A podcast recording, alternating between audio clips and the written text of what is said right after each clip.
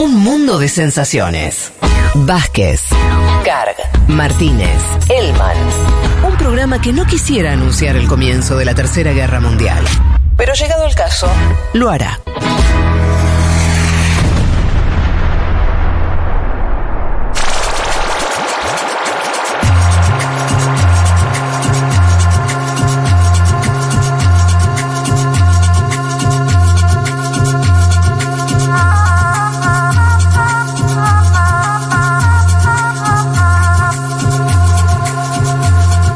Nos metemos en Colombia, entonces vamos eh, hacia el escenario postelectoral. Ya con después, a ver, se pasó la borrachera del triunfo de Petro. Literalmente, se, ha festejado. ¿no? Literalmente. se ha festejado mucho. eh, y ahora entra el terreno de. ¿Y ahora qué pasa? Y por eso me parece tan buena tu encare de, de- de- de- de, bueno, de pensar también la, la oposición, porque lo primero que uno piensa es, bueno, esto alguna gente nos lo preguntó ya eh, el domingo pasado, ¿qué va a poder hacer Petro? ¿Cuánto va a poder cambiar? Viene con una agenda medio maximalista, incluso en algunas cuestiones, la cuestión ecológica, ¿no? Viene maximalista en los planteos. En los grandes planteos temáticos está maximalista. Sí. En los temas de la política y de los diálogos, tanto internos como externos, Ajá, pragmático. está minimalista y pragmático. Es decir, Bien, diálogo con bien. El líder de la oposición, Álvaro Uribe Vélez, diálogo con el presidente de los Estados Unidos de América. eh, y a la vez diálogo con otros líderes latinoamericanos. Empecemos por el principio. ¿Qué pasó el domingo pasado? Breve, un breve, un- ya conocemos, ¿no? Sí. Sacó más o menos 11 millones de votos. Hernández, poco más de 10 millones, es decir, hubo una diferencia nítida que fue la que Hernández, perdón, te interrumpo yo más allá de los números. Hernández va a seguir siendo un líder No, no, importante no, o murió acá. no. Murió acá. Para mí, está. Pero, pero perdón. Para mí murió acá. Sabemos que va a hacer con. Recordemos, a él le correspondería asumir como senador. sí. ¿Él dijo ya qué va a hacer? No sabemos qué va a hacer. Yo creo que Hernández eh, va a irse a la casa. Mi opinión. O incluso si asume la banca en el Senado, no va a tener Una un papel especie de jubilación política y Sí, listo. exacto, exacto. Además es un hombre grande, ¿no? 77 años, es grande pero no tan grande. eh, No, pero me yo le refiero- digo, él, él podría hacerle Sí. caso a la madre que le dice andate a la costa azul Sí. europea, andá a disfrutar, sos No. millonario, no tenés Pero- nada que hacer. Pero además porque no es un referente, esto lo- vas- me parece que vas a profundizar ahora, de lo que sería la, la- la oposición a Petro no va a pasar tanto por él. En el, dom- el día domingo, Sí. Gustavo Petro, eh, muy inteligentemente, dice a, la oposición, sea quien sea, sea Hernández, sea Fico, acuérdense Fico, el candidato que no ingresa en el balotaje, apoyado por el uribismo, pero no Sí. un uribista directo, o sea Uribe. Claro, hay una fragmentación ahí. Y Álvaro Uribe Vélez aprovechó esa declaración, abrazó esto, Sí. porque no voy a decir que se necesitan, Mm, no voy a caer en eso, Sí. no, no sé si se necesitan. sí. Ahora, Uribe quiere ser el jefe de la oposición, yo no tengo ninguna duda y me voy a Mm. meter en eso a lo largo de la columna. Decía esto, lo, a ver, 58% de participación, para otro país puede ser baja, subió, es decir, para Colombia significativa. Sí. Hizo una buena elección en Bogotá, decíamos el domingo pasado, si en Bogotá sube Petro, tiene buena chance de ganar, subió en Bogotá, eh, sacó casi el 60% de los sufragios, y los votos de Antioquia, a lo que mencionábamos el viernes en Segurola, donde está Medellín, no llegaron a nivelar. Y efectivamente ahí se dio eh, el triunfo, donde además creció el pacto histórico en el Cauca, por ejemplo, de donde es oriunda Francia Márquez, la candidata, ahora vicepresidenta electa. Hablo un segundo de Francia Márquez porque Acuérdense, lo trajimos acá al debate. ¿Tiene que ser Francia Márquez o tiene que ser Gaviria, el candidato a vicepresidente de Petro? Hace meses lo trajimos Sí. ese debate. Eligió Petro, Francia Márquez. Acertó Petro y acertó Francia Márquez, porque había algunos que decían, no, Francia Márquez, ojo, porque puede ser piantavoto, su perfil fem- feminista, acordate eso, ¿eh? Sí, total. Y se decía que no le agregaba, o sea, cualquiera que iba a votar a ella, Sí. iba a votar a Petro, y tenía Petro que ampliarse hacia el centro. Bien, eh, Esa era la claro. tesis. Bien, con los votos del Cauca me queda claro a mí que le agregó Eso no fue así. y que además provocó una división Petro en el Partido Liberal, es decir, no necesitó los votos de Gaviria. Gaviria terminó eh, oscilando, hubo otros candidatos senadores del Partido Liberal que se posicionaron a su favor. El primer audio que les presento es Francia Márquez, el día de la elección, me parece que estaba bueno traerlo para darle un contexto al domingo y después nos metemos en lo que pasó esta semana. Hermanos y hermanas, hemos avanzado en un paso muy importante. Después de 214 años logramos un gobierno del pueblo, un gobierno popular.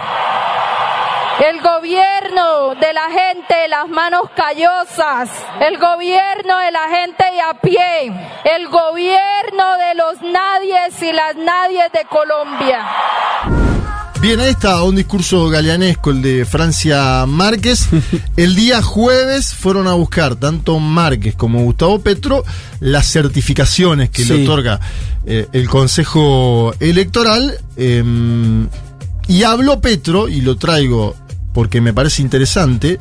Es el único audio que eh, es el mismo que pasamos el día viernes en Segurala, pero es interesante porque, para explicar por qué el pacto histórico creció en la votación, ¿no? ¿Cuáles fueron lo- los nuevos votantes, según Gustavo Petro, y qué cambió eh, de acuerdo a la primera vuelta? Eh, habló de un aluvión de nuevos votantes y también de movimiento de quienes habían votado a otras opciones en la primera vuelta y que terminaron apoyándolo. Escuchamos al presidente electo de Colombia, Gustavo Petro. Nosotros ganamos porque tres millones de ciudadanos y ciudadanas decidieron, sin haber participado en la primera vuelta, participar en la segunda vuelta.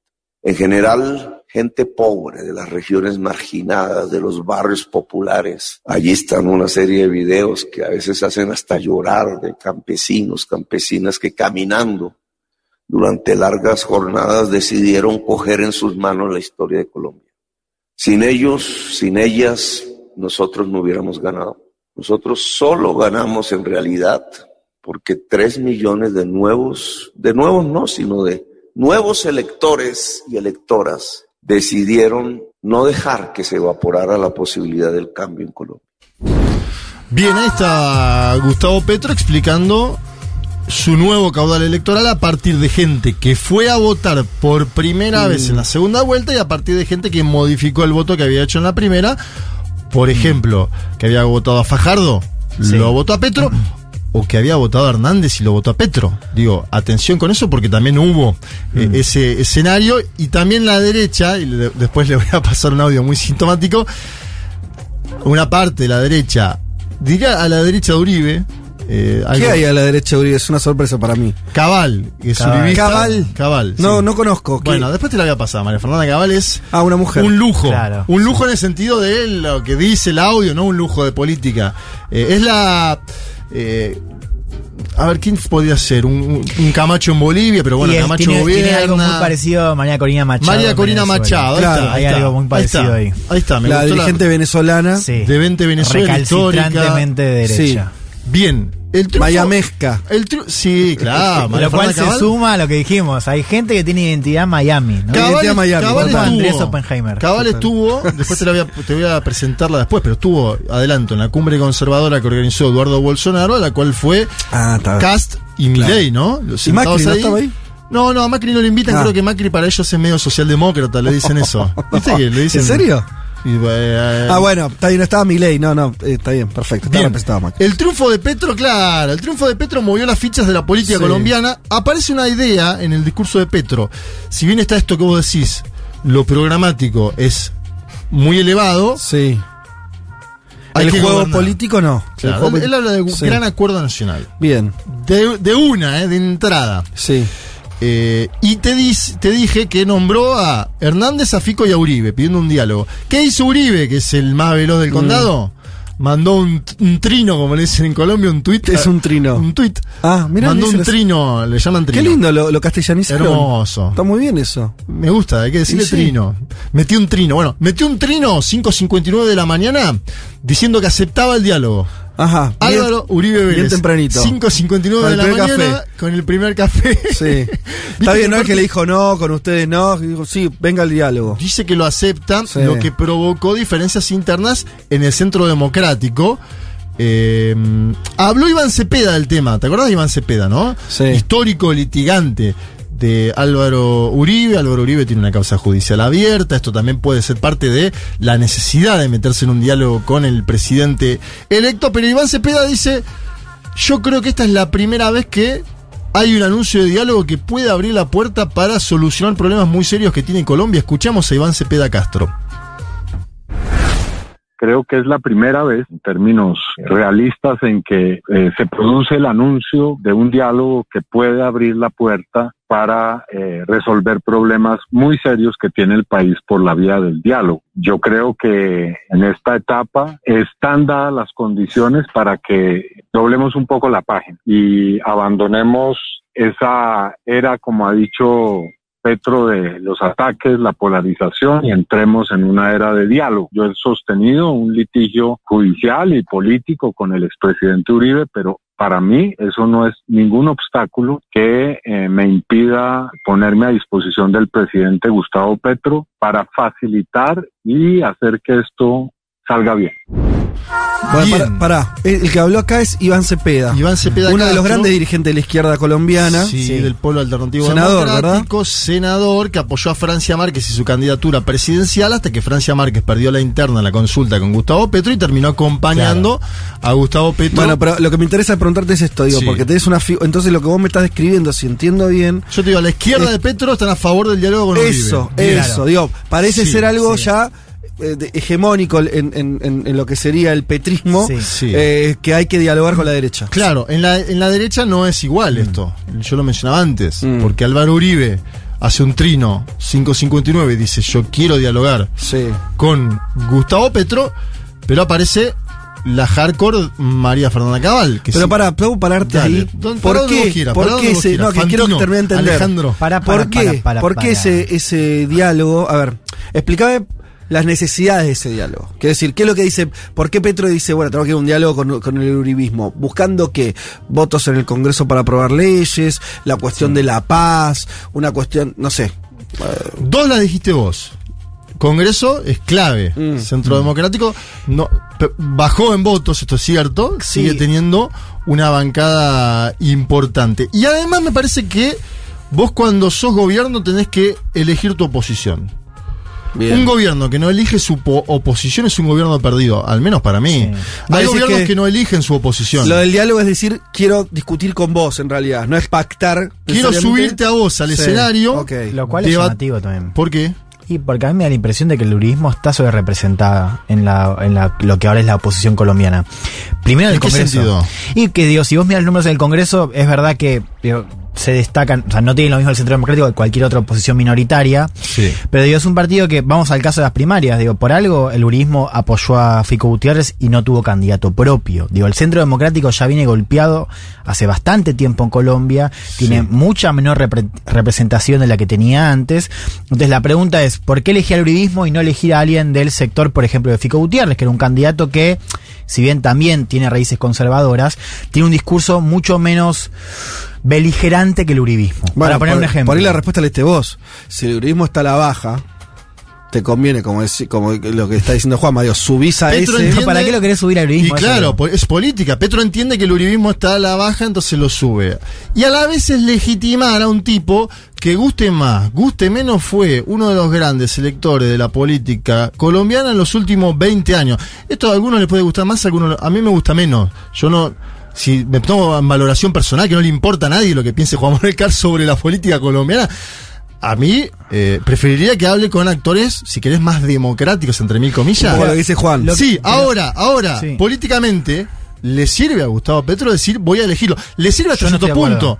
Le sirve hasta que lo levantás y lo terminás levantando. Digo, No, vos cuando eh, elegís eh, sí. contrincante, y lo hizo en su momento en el 2014 Cristina Fernández de Kirchner, levantó a Macri, dijo vamos a competir con Macri y mi oposición es Macri. Te puede salir mal porque te puede ganar la elección Macri después, Sí. ¿no? Que es lo que sucedió en la Argentina.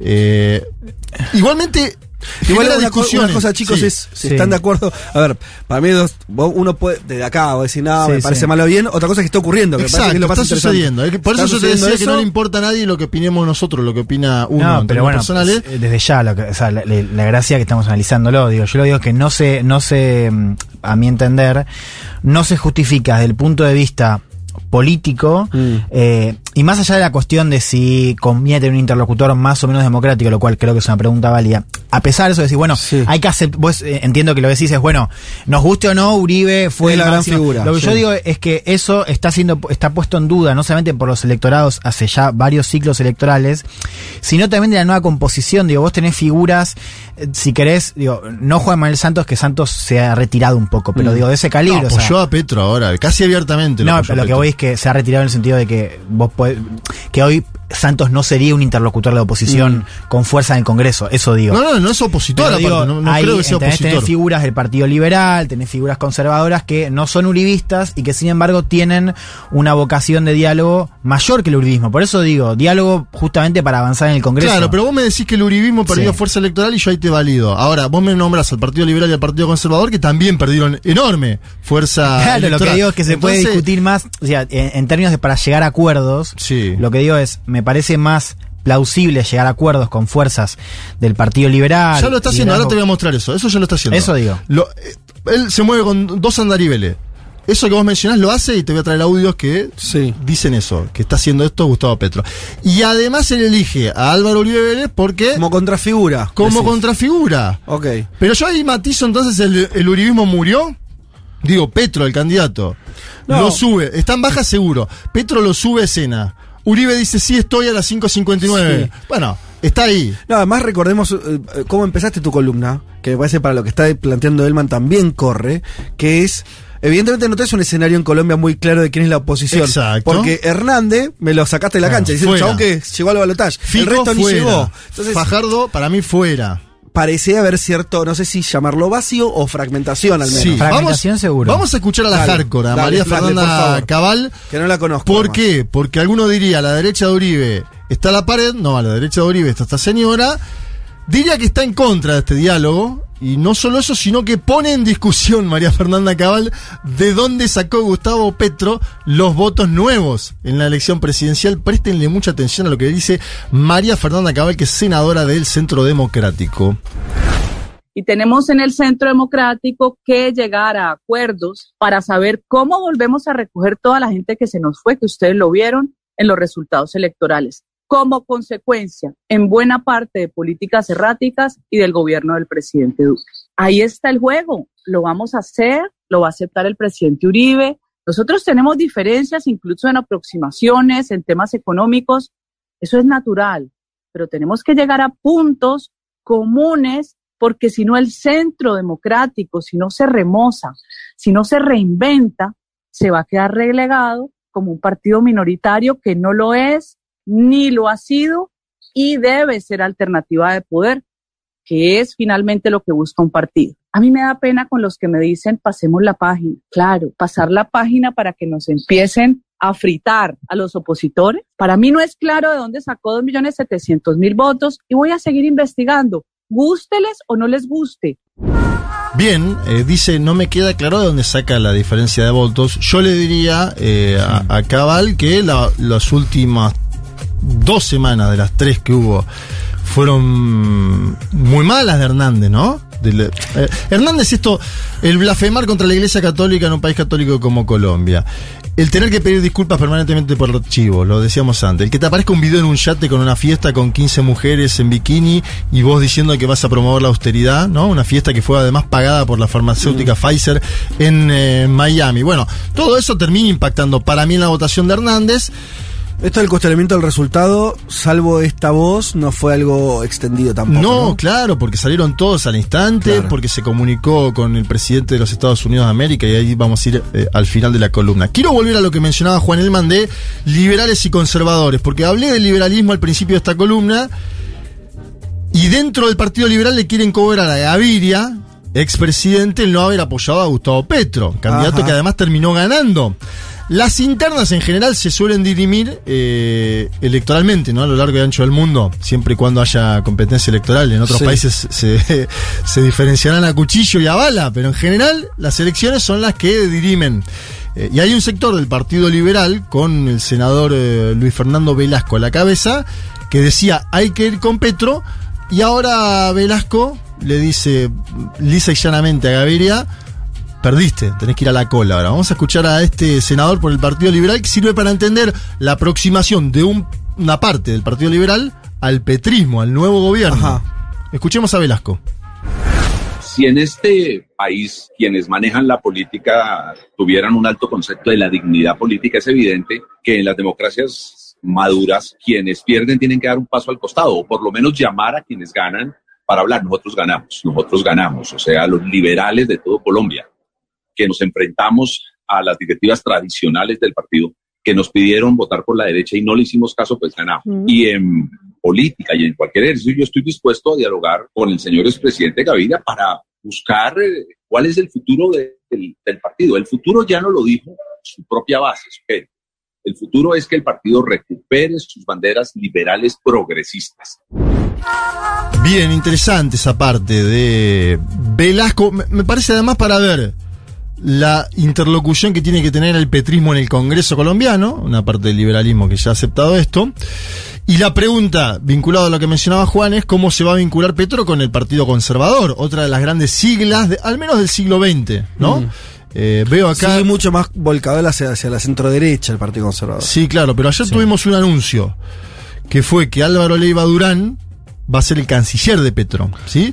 Un hombre que había apoyado a Petro en la segunda vuelta contra Hernández y que es del Partido Conservador. Ah, mira. Sí, Eh, sí, una señal doméstica también, porque Sí. es un tipo muy ducto en lo que fue la negociación con la FARC, Claro. o sea, un perfil también Bien. más ese, doméstico. ese es el pedigree que es en los acuerdos de La Habana, Sí. donde estuvo involucrado el canciller Álvaro Leiva Durán. Otra noticia de las últimas horas vinculada a lo que preguntaba Juan es que Hernández va a asumir su papel en el Senado. Habrá que ver Ah, dijo que sí, entonces. va a asumir su Bueno, va a asumir su, va a asumir su curul. Eh, uno tendría que ver Sí. que va a estar más cerca de ser eh, una un, Un, lu- un exotismo. Vamos a ver. Porque es sí. un exótico él un Sacó- poco también. Pero igual Chicos, sí hay que verlo. Sacó más votos que Van Duque en 2018. no, claro. no, no, seguro. Si son son votos que es eh, no sé si son de Hernández, son votos contra Petro. ¿Puedo hacer una pregunta para, no sé, bueno, por ahí tenías más... Te- tengo un último audio. Ah, dale, dale, ¿Querés dale. que lo escuchemos? Dale, dale. Porque también en esto entra en juego el TEC continental y Obvio. hemisférico. Y más en Colombia, ¿no? Eso, más en Colombia. es Entonces decimos, país. Petro. Viste que hubo mucho titular, Petro, el primer presidente de la izquierda Sí. colombiana. Está bien, es válido, lo acepto, estoy de acuerdo con ese título. Sí. Ahora, pidió dialogar con Álvaro Uribe Vélez, subirlo al escenario. Sí. Vaya uno a saber ahí cuál es la valoración que hace. Yo creo que tiene que ver con el uribismo en baja, darle interlocución a Uribe. Y conversó con Joe Biden, el presidente de los Estados Unidos de América. No solo eso, en esta video que van a escuchar dice, hace tiempo venimos hablando con el Partido Demócrata de los Estados Unidos. Escuchemos a Gustavo Petro, declaraciones de esta semana. A propósito de, de agenda internacional, los analistas ayer decían que lo que sucedió en las últimas horas es histórico. Lo nombran presidente, menos de 48 horas está hablando con el presidente de los Estados Unidos. Yo tenía ese pálpito, ¿no? Desde antes, digamos, durante muchos años hemos hecho un acercamiento fuerte con las corrientes progresistas del Partido Demócrata, pero yo creo que ese acumulado permitió que allá al interior del Estado norteamericano eh, exista conocimiento de lo que estamos diciendo y de lo que somos, no de las malinterpretaciones que a veces torvamente se inventan sobre nosotros. A mí me gustó mucho la conversación con, con Biden en dos aspectos. Uno, el tono, muy amistoso, muy, yo diría, como de compañeros políticos en una misma aventura difícil. Y dos, que al que mencionara la palabra, yo lo que quiero es una relación en términos de igualdad. Bien, eh, está bien eso, ¿no? De, va a tener que dialogar con la administración eh, demócrata. Me parece muy interesante eso que de- de lo primero que dijo. Sí. Lo de la igualdad, digamos que pensar que Estados Unidos venía con igualdad a otro país, no, déjamelo. Lo tiene que decir igual. Está bien, pero déjamelo. Déjamelo dudar, déjamelo pensar. Sí. Pero lo primero que es, que es algo que dijo Petro, como diciendo, nosotros hace años que venimos tejiendo una relación con el ala más progresista del Partido Demócrata, Sí. hay algo ahí que me parece, sin ser eh, inocente o... que es Estamos viendo, bueno, en la entrevista anterior, ¿no? Un cataclismo político en Estados Unidos que lleva hace tiempo. Un partido demócrata que también tiene como corrientes que están más volcadas hacia, hacia posiciones progresistas más que los años 90. Sí, que no son hegemónicas igual. No son las hegemónicas, es cierto, y siempre Estados Unidos después se comporta hacia afuera como otra cosa. Sí, el gran patrón de estancia. Pero digamos que los latinoamericanos no tenés 50 cartas que jugar. Entonces, la verdad que a mí me parece que jugar una carta de acá a los próximos años donde vos te intentes lo- lo- lo- los nacionalismos populares, la izquierda, intente algún tipo de meter alguna cuña en el sistema político norteamericano, no me parece una pavada. A priori no me parece una pavada. Después te puede salir mal, bien, después te tiran cañones igual, no sé. Pero no tenés 50 opciones. Una es esa. Me parece que la coyuntura norteamericana habilita pensar eso.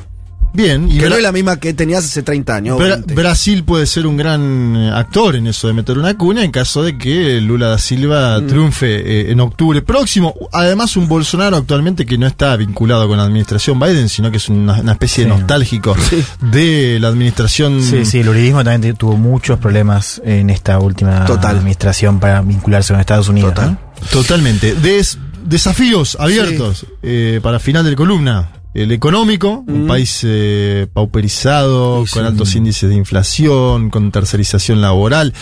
Hay As- que asumen en 7 de agosto. Agosto. Hay que cumplir. Ahora, muy- muy Ahora hay que cumplir ese vivir sabroso. ¿Mm? ¿No? Que es lo que pasa en general, porque lo hablábamos el otro día con Lula. Lula hace un spot muy interesante, Sí. muy divertido, que es eh, vas a vas a cargar nafta y te asaltan. Sí. Eso, eso es muy divertido hacerlo cuando sos opositor. Sí, cuando, claro. cuando tenés que gobernar y tenés una inflación de 60 puntos, como sucede en la Argentina en este y el, momento. y el precio del, del- lo pone Petrobras, que es una empresa pública. No, no, no, no, no. Sí, no, no. eh, eh, se está privatizando todo igual. No, está bien, Petrobras, privado. Petrobras, Sí, pero sí. está bien. El desafío político de Gustavo Petro es acordar con liberales, con Mm. conservadores. Mencionábamos antes, Petro hace bien, ya tiene las cuñas metidas. Hubo liberales que lo apoyaron, Sí. hubo conservadores que lo apoyaron, entonces él ya está premiando a esos. Obviamente le va a dar cargo. Habrá que ver el Ministerio de Hacienda, y este es el gran debate. Bueno, claro, no Porque está definido eso Todavía no está definido y obviamente es lo que lo preguntan Mm. todos, ¿no? Los que pasan por ahí. Porque acuérdense, nosotros hablábamos siempre de los cambios a partir de movilizaciones en Perú y Chile. Sí. Perú y Chile, la administración macroeconómica Sí. siguió más o menos, ¿no? Sí. No es que hubo un cambio y pateó el tablero No. y dijo, bien, habrá que ver qué hace.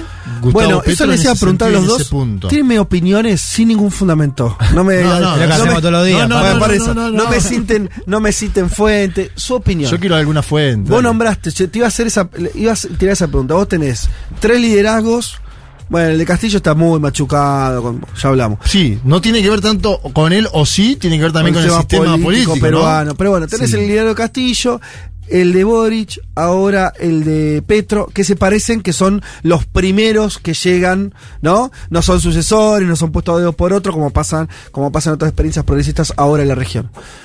¿Cómo ven a Petro en esa eh, en- puesto ahí en, en- esa fila? ¿Lo ven, a- lo ven el, el que tiene mayores este, chances de convertirse? Porque lo de Boris también está ahí, ah, que arranca no arranca. ¿Lo ven mucho mejor posicionado? ¿Lo ven que va a tener los mismos problemas que las otras experiencias? A ver, Elman. Eh, a ver, yo creo que hay una ventaja indudable de Petro, que es que tiene un nivel de apoyo popular más grande que el de Boric, más Ajá. grande que el de Castillo, ¿Ah, lo sí? cual hay un dato. Y sí, porque ya el mismo Pero dato- Boris tenía y lo perdió. No, no, vos pensás que veamos solo primera vuelta. En primera Ah. vuelta, Castillo y Boric apenas Sí. logran pasar, eh, Castillo apenas, el 20%, Boric no supera el 25%, Claro. ¿no? Con lo cual hay una diferencia. Petro con 40 ya Claro, tenés 41, una, claro. una- exacto, o sea, supera el 40, entonces ahí para mí hay el primer dato. Eh, después hay una cuestión del liderazgo, que para mí también es bastante, lo conversamos con Atelo Cosoy hace un par de semanas. Petro es un líder fuerte, Mm. digamos, ¿no? Y, y creo que en este caso, aunque quizás a mi costado más socialdemócrata No le guste. no le gusta, tengo que admitir que vos Es para un gobernar, activo. co- para gobernar un país como Colombia tenés que tener, me imagino, un liderazgo fuerte. Yo creo que Petro lo tiene. Creo que lo que mencionaba Juan de la Alianza es un punto a favor. Eh, y al mismo tiempo tiene, bueno, a diferencia de Boric, que está recostado sobre también una coalición de la lita anterior, ¿no? La Sí, concertación. sí. Yo creo que hay algo de la novedad de la coalición de Petro que puede ser. Que más activo. nuevo, real, decís. Sí, y eh, Petro es el tercer tiro este de Petro. Claro. Que Lo vinculo a lo de la experiencia. Boric, primer tiro, Mm. presidente. Castillo, primer tiro, presidente. ¿no? Sí. En general, si te pasa eso, llegaste medio sí. de la nada, ¿no? Sí. Medio arman- armando la historieta cuando llegaste. sí. Claro, tipo, hola, me entré al balotaje. Hola, soy presidente de la Sí. nación. Claro, vos po- podés hacerlo porque enfrente tuviste a José Antonio Cast. Entonces la gente dice, vamos a votar contra este tipo. Correcto. Sí. O como enfrente tuviste a, a Keiko Fujimori. Entonces la gente dijo, vamos a votar contra esta mujer por tercera vez. Eh, y me parece que ahí eh, Petro tiene eh, una virtud que además fue alcalde de Bogotá, una ciudad muy importante y muy grande. Hizo una muy buena administración. Habrá que ver ahora si, por ejemplo, Bonilla, que fue el secretario de Hacienda en la alcaldía No de me Petro en dato, Bogotá, te dije opinión. es uno o no. No, no, pero es un dato también. Ah, es parte de mi Sí. opinión, de que Sí, sí. él hace una buena alcaldía, luego compite una vez, nuevamente. Él compite primero en 2010. Después compite en 2018 porque en 2014 estaba inhabilitado, acuérdense Mm. eso. Compite dos veces a la presidencia. Si perdía Petro en esta, y no, no, no tengo, ahí no, ahí no tengo datos para darte, si perdía en esta iba a ir de vuelta, es un persistente. Entonces, Sí. ahí me da la imagen de que eh, es un hombre de la política y tiene más capacidad de transformación en Mm. ese punto que las experiencias de Chile y de Perú. Ojo, va a gobernar eh, Colombia, ¿no? Claro, que es un total. gran portaaviones. Me gustó el otro día, le preguntaba a Leberco a Juan Galito Tocatirán, Tocatirán que es un gran académico, lo vamos a escuchar un rato, pero Tocatirán vivió mucho tiempo en Colombia, Sí. él sabe mucho Ajá, de Colombia, le preguntaba Sí, qué claro. significa, ¿no, Sí. Petro? Sí. Él decía algo que me parece bastante elocuente, es, es el primer esbozo de justicia social en Colombia. Claro. Está buena Bueno. la idea. Primer esbozo, justicia social, ¿no? Las dos cosas. Veremos. Justicia social sí, pero primer esbozo también me gusta. También. bueno, veremos de cerca cómo le va a las colombianas y los colombianos con esta nueva historieta. Vamos a escuchar a Divididos. Dale, Sí, sí. qué bandón. Qué bandona, ¿eh? Deberían haber hecho la canción que se llame Domingo, pero hicieron una que se llama Sábado. El sábado pide un beso. Sí, sí, claro. Dale, dale, dale, dale. Y con Gillespie invitado. No, tremendo.